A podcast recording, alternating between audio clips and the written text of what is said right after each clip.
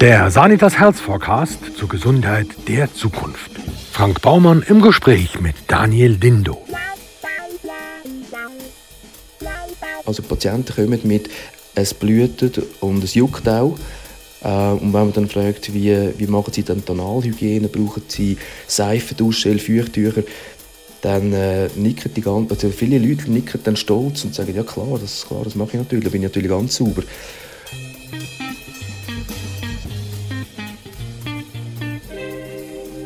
Dr. Daniel Dindo ist Spezialist für Proktologie und zählt weit über die Schweiz hinaus zu den herausragendsten Proktokologen unserer Zeit. In seiner Praxis Proktomed legt er den Fokus auf die Erkrankung von Darm und Mastdarm. Pro Jahr führt er mehr als 4000 Konsultationen und mehr als 500 Operationen durch. Und so ganz nebenbei ist er auch Hauptautor, Begründer einer Komplikationsklassifizierung, die weltweit angewendet wird. Mit dieser Publikation gelang ihm eine Arbeit, die zu den am häufigsten zitierten Arbeiten in der chirurgischen Fachwelt überhaupt gehört. Daniel Dindo, Sie befassen sich Tag ein, Tag aus mit dem Anus, mit Hämorrhoiden, Analfisteln, Darmvorfall, Stuhlinkontinenz und Analkrebs. Sie konzentrieren sich also auf die letzten 5 cm vom Darm. Warum sind Sie nicht Zahnarzt geworden oder Kniechirurg? Ja, das ist, ähm, das ist so ein bisschen halt aus der, das ist im Verlauf einfach so, hat sich das herauskristallisiert. Also ich verstehe, dass die Leute irgendwie sagen, ja, wie kann man nur? Die Entwicklung ist natürlich über 10, 15 Jahre gegangen. Wenn man sie fragt, was sind sie von Beruf, dann sagen sie Chirurg. Und wenn man sie nach dem Spezialgebiet fragen, dann sagen sie den Darm. Sie weichen also selber auch aus, wie die meisten Leute, wenn es um den Anus geht. Dabei kämpfen sie doch eben für die Enttabuisierung vom Anus. Warum weichen sie aus? Ja, das ist natürlich, also, weil natürlich, ich glaube, so die Analregion ist eine von der letzten, von der letzten Tabubastionen. Also, haben wir das schon ein paar Mal überlegt, wenn man, wenn man schaut, so die Tabus, die in der letzten Zeit gefallen sind, also über die Sexualität wird viel, viel offener geredet. Man hat sogar Fernsehwerbungen mit irgendwelchen Erotikkalendern. Ähm, ich glaube, heute weiss noch jemand einer, wie die, die, die Geräte genannt werden und wo man die bestellt. Das wäre für, vor 15 Jahren überhaupt nicht möglich gewesen. Ähm, wir haben auch äh, Fernsehwerbungen für die Urininkontinenz beispielsweise, wo sich äh, lachende Frauen ihre, ihre Binden zeigen. Also auch das ist passiert. Ich glaube, auch, auch heute kann man über, über die Urininkontinenz reden, ohne Problem. Mit der Analchirurgie, dort gibt's, oder mit, dem, mit der Analerkrankung gibt es einfach noch verschiedene Probleme. A ist der Anus immer noch ein völliges Tabu. Das ist, wie gesagt, das ist unglaublich schwierig für die Leute, dort darüber zu reden. Das ist, glaube es gibt noch, wie viel verdienst und äh, wie man dort unten aussieht. Das ist einfach für die Leute extrem schwierig, darüber zu reden. Und dann ist es natürlich auch in meiner Berufsgruppe ist es so, dass natürlich Proktologie wird vielfach belächelt, weil es ist natürlich eine Chirurgie des Häufigen, wo sozusagen jeder sozusagen kann. Proktologie hat sich aber in den letzten 10, 15 Jahren so wahnsinnig entwickelt, dass man eben schon sieht, dass es nicht mehr so ist. Also früher hat wahrscheinlich der jüngste Assistent hat geheißen, du schnittst noch schnell die Hämorrhoiden ab und so sind dann auch Komplikationen gekommen. Heute ist natürlich Proktologie wirklich auch ein Wissenschaftszweig. Es hat viele Innovationen gegeben in den letzten Jahren und es ist schon immer ganz so, dass, es, ähm, dass die Proktologie eine einfache Chirurgie ist aber gemessen natürlich an einer Leberchirurgie, an einer Transplantation, ist es immer noch eine sehr kleine Chirurgie und in der Chirurgie, in der Chirurgie natürlich häufig auch immer noch belächelt. Ein bisschen zurück auf, auf die Frage, warum dass ich dann so eher würde ausweichen würde. Es sind halt einfach immer noch die zwei Probleme. Es ist so, so ein bisschen das Gefühl haben, dass vielleicht äh, Leberchirurgie, das tönt spannender, wenn ich sage, ich, äh, oder ich bin ein Tumorchirurg, das tönt spannender, als ich kümmere mich um Hämorrhoiden. Das ist schon äh, natürlich etwas, wo, ja, wo mir selber auch noch, noch Mühe macht, wirklich dazu zu stehen und zu sagen, ja, es, es ist ja so. Und dann halt eben auch so ein bisschen die, die noch ein bisschen Geringschätzung am Fach gegenüber nicht Geringschätzung mir gegenüber, weil ich glaube, viele Leute haben durchaus äh, eine gewisse, wie soll man sagen, eine gewisse mm, mm, also die, die finden das erstaunlich, was ich, was ich mit dieser Proktologie auf, aufgebaut habe in Zürich und, Und wenn die wissen, wie viele Fallzahlen das ich habe, dann sieht es natürlich anders aus. Aber das Fach an sich gilt halt immer noch als so ein bisschen klein und kann ein bisschen jeder. Das ist so ein bisschen Sie haben gerade von Fallzahlen geredet. Sie selber machen über 4000 Konsultationen pro Jahr und über 500 Operationen. Was sehen Sie denn dort so? Sehr viele Leute kommen einfach mit, äh, mit, äh, ähm, mit Symptomen wie äh, es blutet, es tut weh oder es juckt. Und je nachdem ähm, sind dann das irgendwelche Hautprobleme, dass äh, irgendwelche Ekzem von falscher Reinigung, es sind ähm, natürlich die, die vielbesagten Hämorrhoidalerkrankungen, es sind die Fistelerkrankungen, also eher chronische Entzündungen oder akute Erkrankungen wie Abszess. Es ist aber auch Analkrebsvorsorge, es ist Analkrebschirurgie, es ist Inkontinenzchirurgie, sagt das nach ähm, Geburten, Operationen im Alter. Und es ist auch Vorfallschirurgie, äh, beispielsweise der Darmvorfall.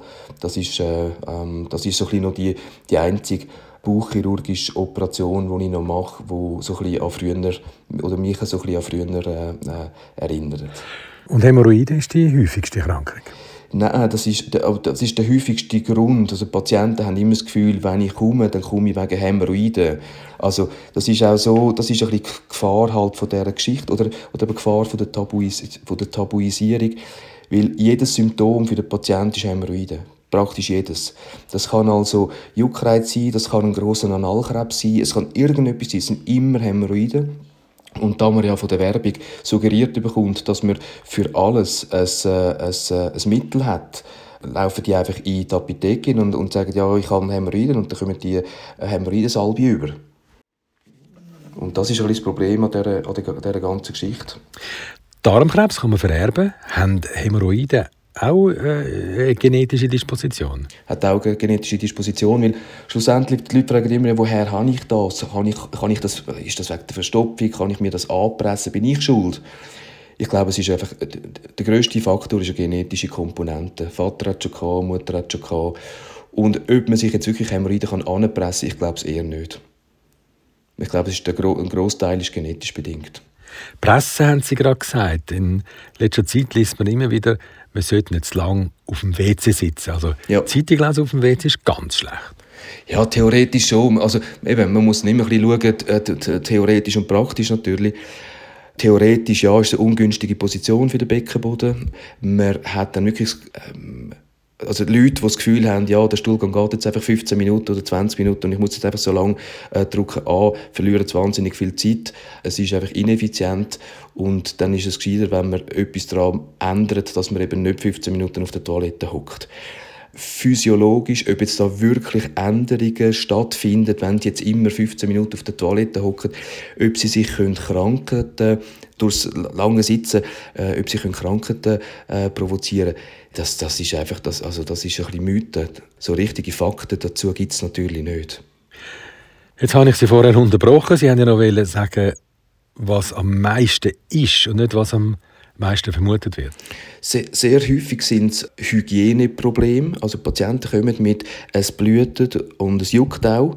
Äh, und wenn man dann fragt, wie, wie machen sie dann Tonalhygiene, brauchen sie Seife, Duschgel, Feuchttücher, dann äh, nicken die ganzen, also viele Leute nicken dann stolz und sagen, ja klar, das, klar, das mache ich natürlich, da bin ich natürlich ganz sauber. Die Seife, Duschgel, Feuchttücher führen häufig zu Hautproblemen, die dann eben können Symptome machen die man von Hämorrhoiden nicht unterscheiden kann. Es juckt, es blutet, es kann auch so ein bisschen so Sezernieren, feucht sein.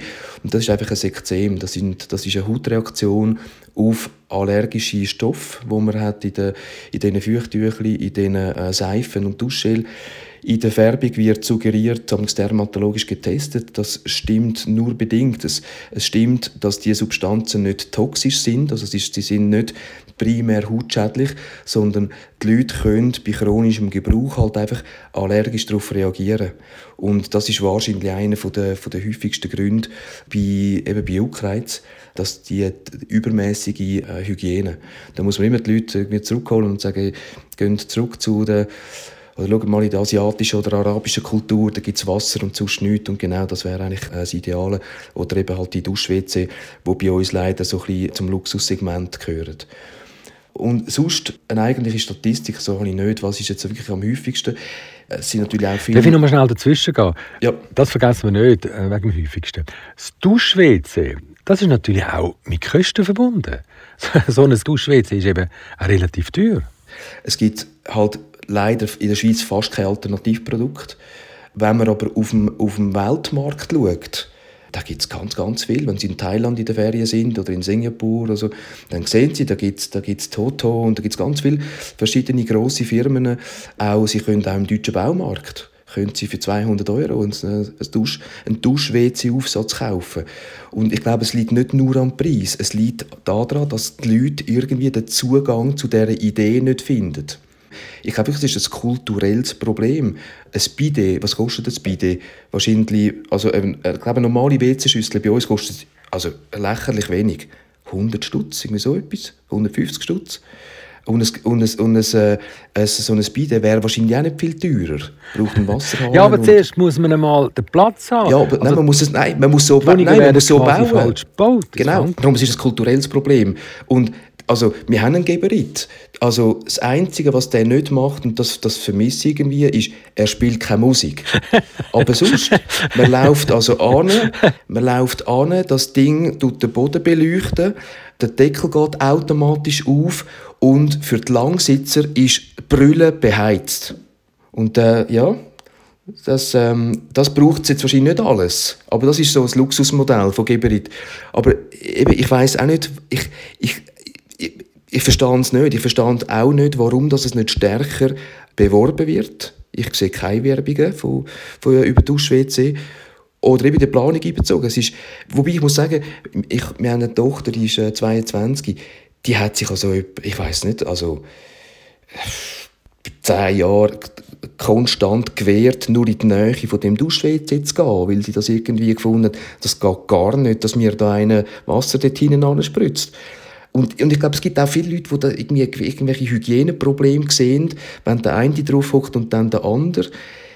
Also offensichtlich gibt es auch gewisse psychologische Faktoren, warum das die Leute das jetzt irgendwie nicht so cool finden, die Wasser-WC. Aber wenn man es mal gehabt hat, also, also wieder meine Tochter ist ein Formel-1-Fan, mir kommt immer so ein Boxenstopp in den Sinn.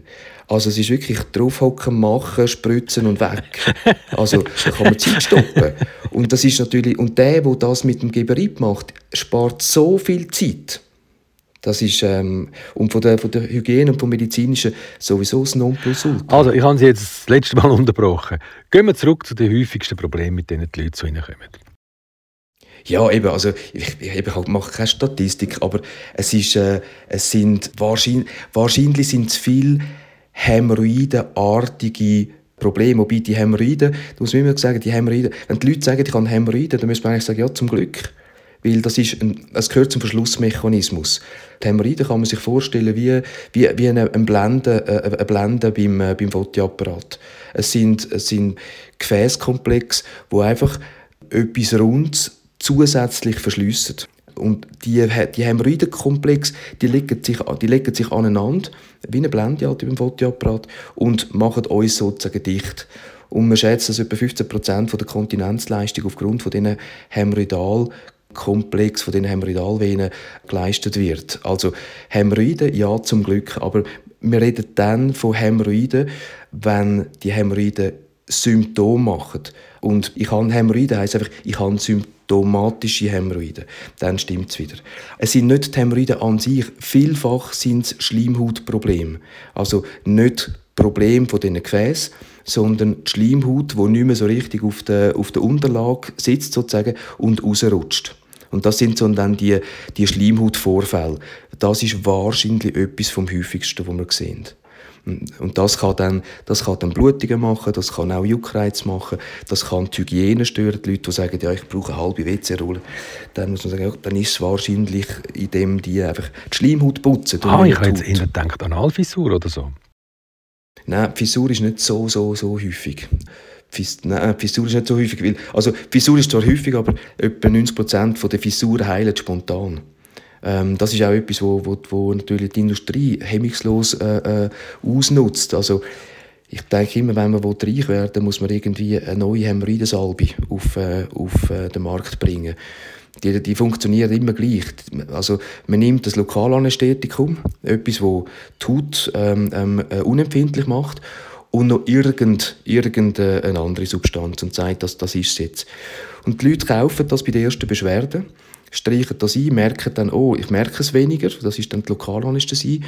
Und wenn ich das eine Woche oder zwei Wochen anwende, dann, dann wird dann das gut.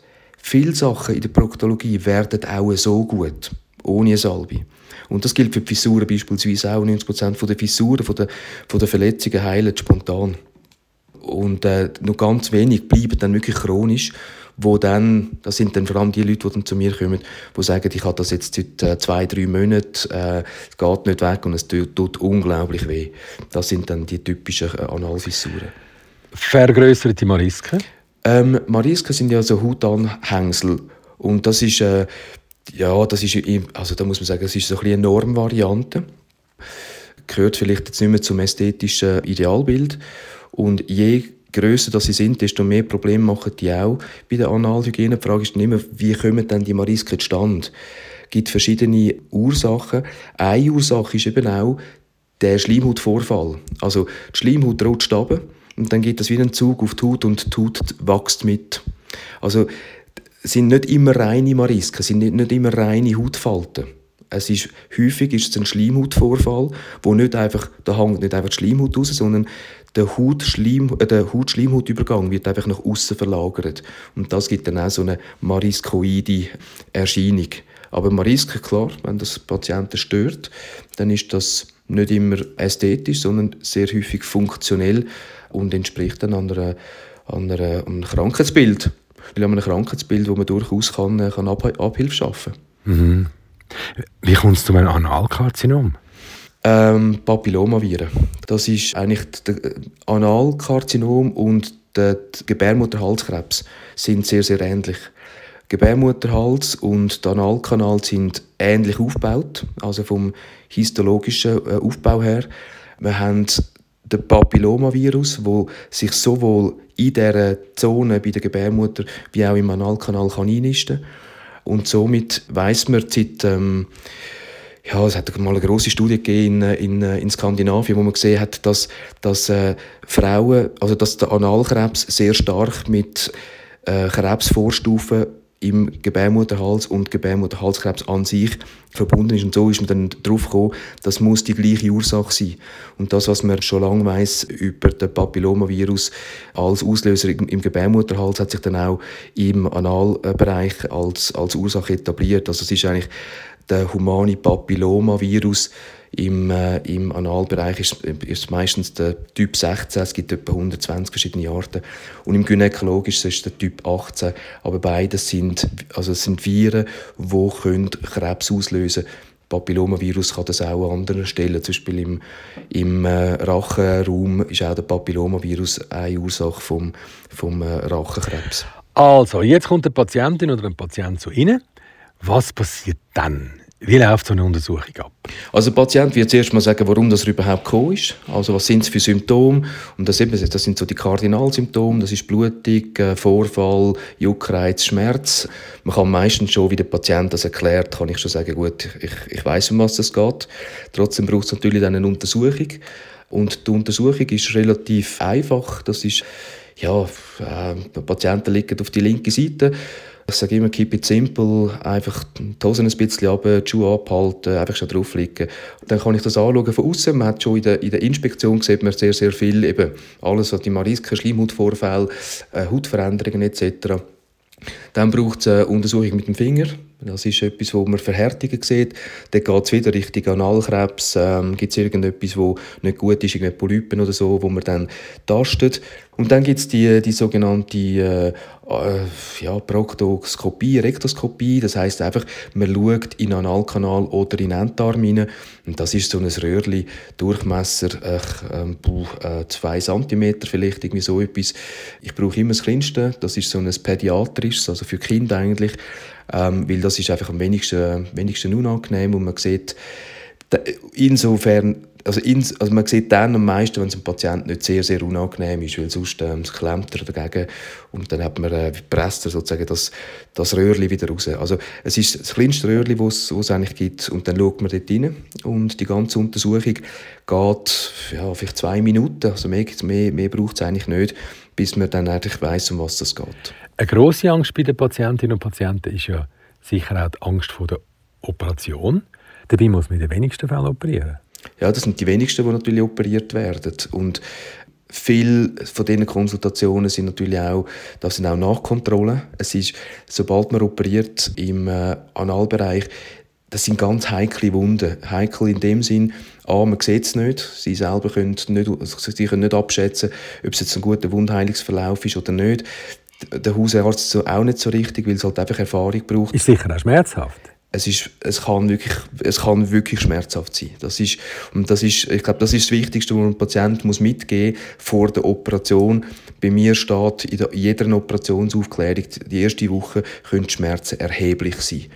Da muss man aber auch wieder sagen, erheblich Schmerzen ist immer eine Frage vom, von der Schmerzmittel. Man darf es einfach nicht, man darf es nicht verharmlosen. Man kann nicht sagen, ja, ich, ähm, ich operiere, am nächsten Tag werde ich wieder arbeiten. Das wird nicht gehen. Das ist, es hat sehr, sehr viele Nervenfasern dort und das ist wirklich etwas, was die erste Woche kann ähm, schmerztechnisch einschenken. Und da muss man sagen, wenn das nicht geht von den Schmerzen, das Wichtigste ist Kommunikation, melden und dann äh, ist äh, meine Aufgabe, ist, äh, die Schmerzmittel anzupassen, bis hin halt zu morphiumhaltigen äh, Mitteln, wo man dann wieder dosisabhängig muss, also Dosis finden halt, wo der Patient halt einigermaßen schmerzfrei wird. Wie kann denn eine Operation am Anus überhaupt verheilen, wo der doch täglich in Gebrauch ist? Das macht es eben auch schwierig. Also A, eben macht es bezüglich der Schmerzen schwierig, weil man es nicht einfach ruhig stellen. Aber das ist Evolution. Der Analbereich, die, haben, die Zellen haben einen eigenen Abwehrmechanismus. Ganz verstanden ist das alles nicht. Aber was man im Analbereich machen kann, das kann man an wenigen anderen Körperregionen machen. Offene Wunden und dann streicht man jeden Tag Stuhl drüber.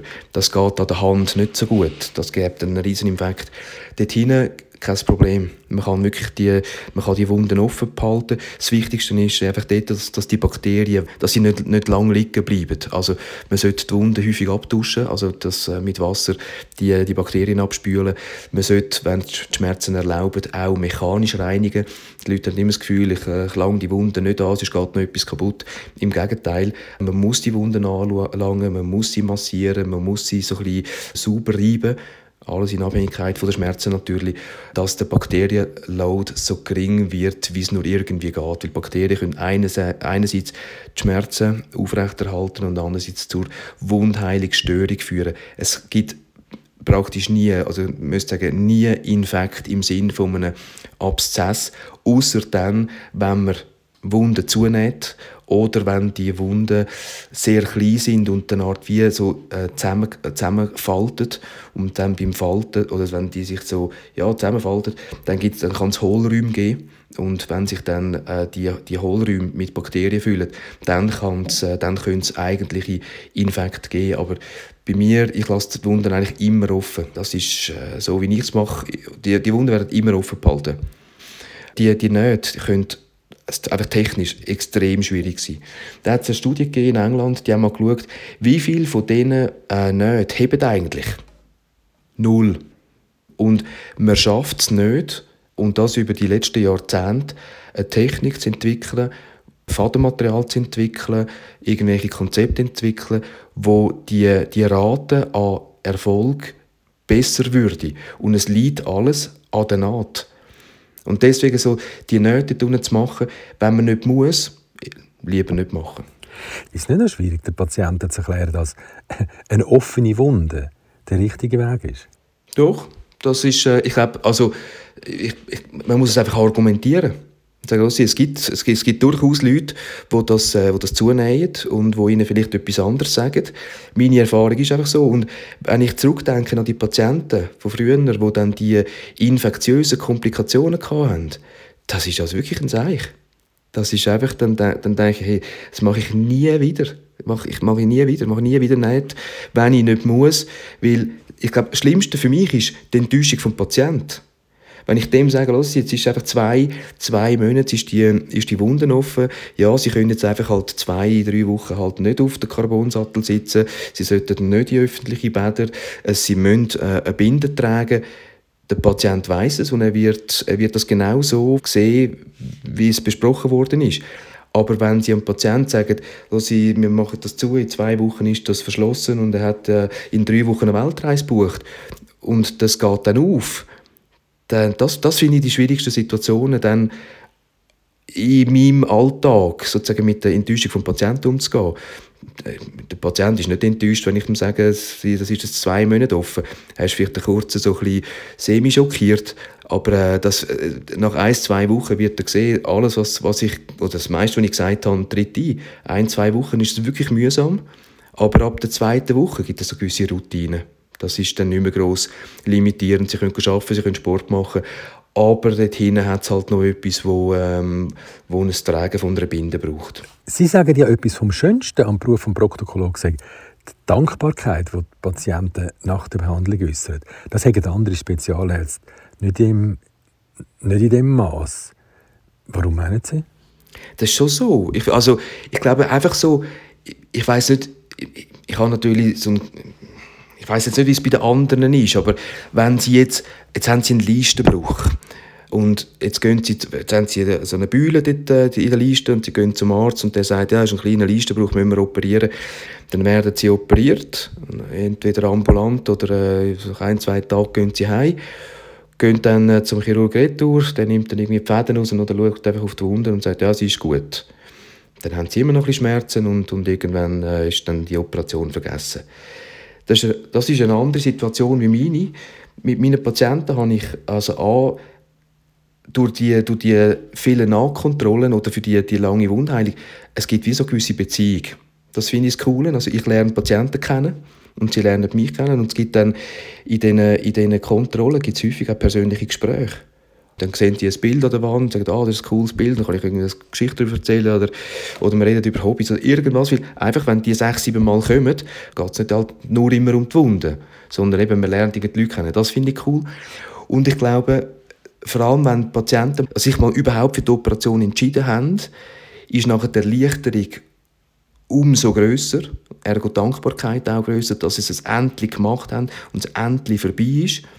Und dann eben auch die lange Wundheilungszeit und Schmerzhaftigkeit, wenn die dann sagen, so, jetzt ist es endlich abgeheilt, jetzt bin ich extrem dankbar, jetzt ist alles tiptop, ich habe keine Schmerzen mehr, meine primären, meine primären Beschwerden sind gelöst. Ich glaube, das führt so ein bisschen zu einer anderen Emotionalität der Chirurgie gegenüber. Und das ist so ein bisschen Dankbarkeit, in Anführungszeichen. Es gibt aber natürlich auch anders, wenn jetzt Patienten inkontinent sind, man macht eine Operation, dann sind sie wieder kontinent. Das ist für die natürlich schon unglaublich, äh, ähm, ein unglaublicher Mehrwert an Lebensqualität als vielleicht jetzt der Patient mit dem Leistenbruch, der ab und zu beim Sport ein bisschen Schmerzen hat. Kann eigentlich der Analverkehr das Problem im Anusbereich vergrößern oder gar auslösen? Merkwürdigerweise ist ja so ein bisschen, äh, also das mit dem Analverkehr, das ist ja schon, das ist ja nicht erst das Phänomen von der Neuzeit, das gibt es ja schon seit Jahrtausenden. Aber wenn man jetzt in der Neuzeit schaut, die Frage könnte man sich ja durchaus stellen. Lustigerweise gibt es praktisch keine Studie, die das angeschaut hat. Es hat eine Studie vor etwa einem Jahr ist bei Frauen und es gibt ein, zwei Studien bei Männern, aber nicht mehr. Das ist extrem erstaunlich.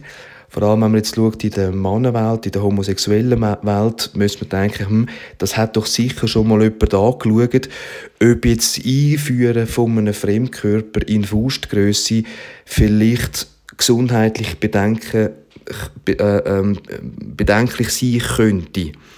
Aber es gibt praktisch keine valide wissenschaftliche Daten. Die Daten, die es gibt, bei Frauen wie bei Männern, sagen, ja, Inkontinenzrisiko steigt durch Analverkehr. Und bei den Männern ist die Konklusion, was nicht so erstaunt, es ist auch in Abhängigkeit von der Art des Analverkehr. Und eigentlich müsste man sagen, ja, das macht eigentlich Sinn. Also, dass man, dass man, äh, also man kann das schon annehmen. Also, es ist jetzt, zumindest in der Literatur, nicht als Problem erkannt. dass man sagt, ah, wenn du das machst, dann, äh, dann kommt das gar nicht gut. Das ist überhaupt nicht so, aber einfach eben, es gibt eine gewisse Erhöhung vom Risiko für eine Inkontinenz. Ja, und für die Schliessmuskulatur ist es ja kaum förderlich, wenn man die allzu oft dehnt. Das ist schon, ja, das, das ist schon so. Die Frage ist halt auch, also, aber ehrlich gesagt muss ich sagen, ich, kann, also ich, meine, ich bin in Zürich, in einer grossen Stadt und ich habe mich mit der Analkrebs, mit der Analkrebsvorsorge, vor allem bei den, bei den HIV-positiven äh, homosexuellen Männern schon sehr früh befasst. Und von dem her, ich habe ein grosses Patientengut, wo immer wieder kommt und man macht die, die Kontrolle analog der gynäkologischen Kontrolle wo man mittlerweile auch weiß, dass sie äh, Krebsraten deutlich senken kann, wenn man die Kontrolle macht und beziehungsweise äh, dann bei Krebsvorstufen einschreitet. Ich habe in diesen in vielen, vielen Jahren und diesen vielen, vielen Patienten praktisch noch nie einen homosexuellen Patienten gehabt, der gesagt hat, ich habe ein Problem mit, mit der Kontinenz. Ich habe aber schon x-mal gedacht, hoppala, bei dieser Untersuchung, also ich würde jetzt so nicht mehr von Schliessdruck reden das ist praktisch, die haben gar keinen Druck mehr. Weil das ist so ein bisschen wie ausgeliefert. Aber offenbar ist unser, unser Verständnis von Kontinent zu einfach. Es ist nicht einfach, wir sind Kontinent, weil dort unten ein Schliessmuskel ist, der zuzieht, sondern offenbar geht es auch durchaus mit einem Schliessmuskel, der ziemlich futsch ist. Es gibt auch Daten, die das auch zeigen. Zum Beispiel die erfolgreichste Operation bei der Stuhlinkontinenz ist die sakrale Neuromodulation. Das gibt es eigentlich seit 1995, seit 2007. Sie müssen uns das nicht auf Deutsch erklären, wir haben es alle extrem gut verstanden. genau. Nein, aber Was ist denn das konkret? Das ist, ist eigentlich eine, eine, Elektrostimulation vom, ähm, vom Beckenbodennerv. Man kann es einfach als moderne Akupunktur anschauen. Es, ist, es tönt wahnsinnig futuristisch, aber schlussendlich, Kurzvariante, es wirkt bei allen Formen von Stuhl- und auch bei Urininkontinenz. Und da gibt es x, Studien darüber. Aber merkwürdigerweise, man liest halt, hat wieder mit der Tabuisierung zu tun, über die Operation praktisch nichts. Dort hat man auch gesehen, also man kann eine Patientin haben, beispielsweise, die einen völlig kaputten Schliessmuskel hat. Geburtsschaden, der Schliessmuskel klafft 180 Grad und man macht dann die Elektrostimulation von dem Beckenbodennerv dass sie durchaus können eine Kontinenz wieder erlangen können. Zeigt eben auch, dass die, dass die Vorstellung von Schliessmuskel kaputt gleich Inkontinenz einfach falsch ist. Ergo ist auch das mit dem Analverkehr vielleicht nicht ganz so einfach, wie wir das glauben. Und eben, wenn das so wäre, würde ich meinen, ich würde mehr Patienten, mehr Männer haben, die kämen, weil auch ihre Sexualität mit der Inkontinenz natürlich ziemlich futsch wäre. Aber das habe ich nicht. Also ich glaube einfach so die Frage nochmal, Analverkehr schädlich, ja, nein. Und sage ja, eigentlich ist es nicht ganz klar. Was wir jetzt ja noch gar nicht angeschaut haben, das ist das Thema Fremdkörper. Mhm. Ähm, da sind der Fantasie ja gar keine Grenzen gesetzt. Und mhm. man muss ja dann als Operateur ein ganz feines Händchen haben. Mhm. Zum Beispiel, wenn wir, wir sind schon mal ein Glas rausfischen oder wenn man einen Drogenkurier auf dem Strauch liegen hat, wo der Darm voll mit Kokain gefüllte Präservative? Ähm, jein. Ja, also das haben wir auch, also im Unispital haben wir das auch ein paar Mal gemacht. Die Polizei wartet dann vor dem, vor dem, vor dem Operationssaal und dann muss man dann die Büttel abgeben. Aber das ist meistens ein Bauchchirurgisch, man muss dann das meist, meistens den Darm dann aufschneiden. Aber bei den Fremdkörpern ist es einfach immer die Schwierigkeit, es gibt ein Vakuum. Man bringt das nicht einfach so raus. Und bei einem Glas ist es. Eben, einem dünnen Rotweinglas. Zum, zum Beispiel, genau. Und dort ist natürlich, das ist, das ist filigran.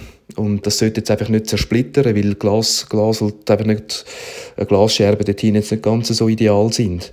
Aber wir haben, ja, das, da gibt es natürlich alle, alle Formen von, von Sachen, die wir schon rausgenommen haben.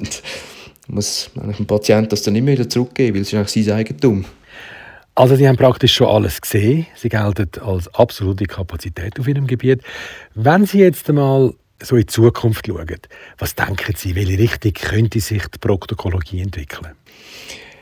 Das ist noch schwierig. Ich glaube, es ist so ähnlich wie der Krebschirurgie äh, oder ja, der Krebschirurgie beziehungsweise in der Onkologie allgemein. Man hat irgendwie das Gefühl, ja, da kommt jetzt sicher gerade der Durchbruch. Aber es kommt auch in der Onkologie nicht, in der Chemotherapie. Also die Leute sterben immer noch beim Darmkrebs. Und wir haben jetzt nicht so wahnsinnig viel Durchbruch gehabt, obwohl Milliarden ausgegeben werden in der Chemotherapieforschung. Also ich glaube, da muss man so ein bisschen realistisch sein und sagen, ja, also so groß sind jetzt die Schritte auch nicht gewesen, wie die Leute vielleicht meinen und in der, in der Proktologie. Ich glaube, was wahrscheinlich kommen wird, dass es immer weniger invasive Sachen geben wird, wie es halt vielleicht, also wir haben das zwar auch, auch, bis jetzt auch alles schon durch experimentiert. Für die Inkontinenz hat man irgendwelche Silikonküsse gesetzt und, und Hyaluronsäure gespritzt und man hat künstliche Schließmuskeln äh, entwickelt. Man hat Magnetbändchen entwickelt, wo äh, einen Schließmuskeldruck sollen aufbauen das hat man eigentlich alles, das ist alles wegen zu kompliziert und zu komplikativ wieder vom Markt verschwunden. Und im Prinzip machen wir jetzt ungefähr so ein die ähnliche Chirurgie wie noch vor 20, 30 Jahren. 1974, also vor 49 Jahren, hat er aber ihren Song Waterloo die Hitparade gestürmt und bis heute ist der Titel über 5 Millionen Mal gekauft worden. Aber was viele nicht wissen, ohne Hämorrhoiden, ohne Hämorrhoiden wäre es nie so weit gekommen. Ja, es geht einfach, das, das ist ja die, die Napoleon-Geschichte und Waterloo-Geschichte, dass der Napoleon wahrscheinlich hat er eine Analvenenthrombose gehabt, nehme ich an. Also man wird immer von Hämorrhoiden geredet, aber er hat wahnsinnige Schmerzen gehabt und Hämorrhoiden machen eigentlich nicht wahnsinnige Schmerzen. Hämorrhoiden machen andere Symptome, aber einfach nicht wahnsinnige Schmerzen. Außer die Analvenenthrombose, was, was etwas anderes ist. Und der hat so grausame Schmerzen gehabt und dann hat dazu geführt, dass an dem Tag von der Schlacht bei Waterloo hat er aufgrund von dem äh, sind zwei Sachen gewesen. Einerseits er ist so ein bisschen der, der Feldherr gewesen, der auf dem Feld hat müssen sein. Also das ist wie der Fußballtrainer, der einfach an der, an der, am, am Feld ist und nicht auf der und nicht auf, dem, auf der Tribüne. Plus der Angriffsbefehl ist aufgrund von der Schmerzen zu spät erfolgt. Also das, das ist alles gut verbrieft. Also das ist, das ist jetzt keine Anekdote. Und irgendwie zwei, drei Stunden später, wie eigentlich geplant, hat Napoleon gesagt, okay, jetzt, jetzt machen wir es.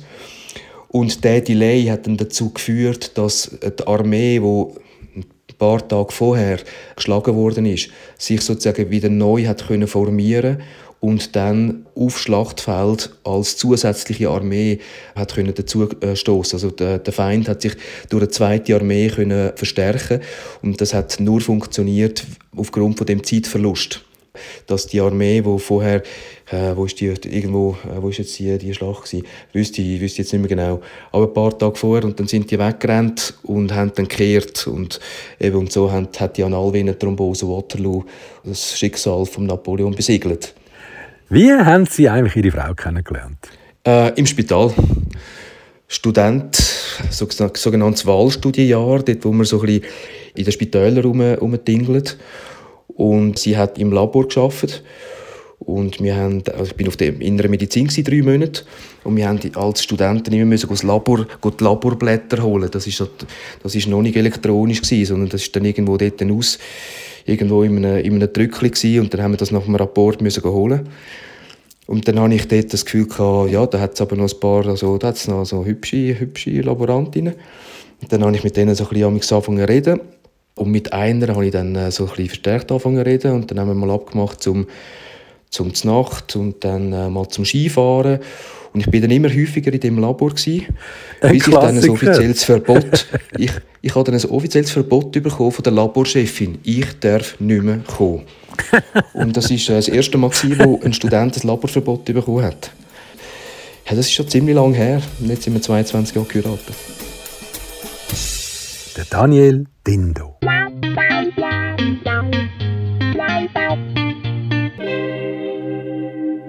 Wenn Sie mögen, was Sie hörten, abonnieren Sie uns und bewerten Sie uns. Und empfehlen Sie uns fleißig weiter. Ja, und den Bestseller Sanitas Health Forecast, den gibt's überall dort, wo es gute Bücher gibt.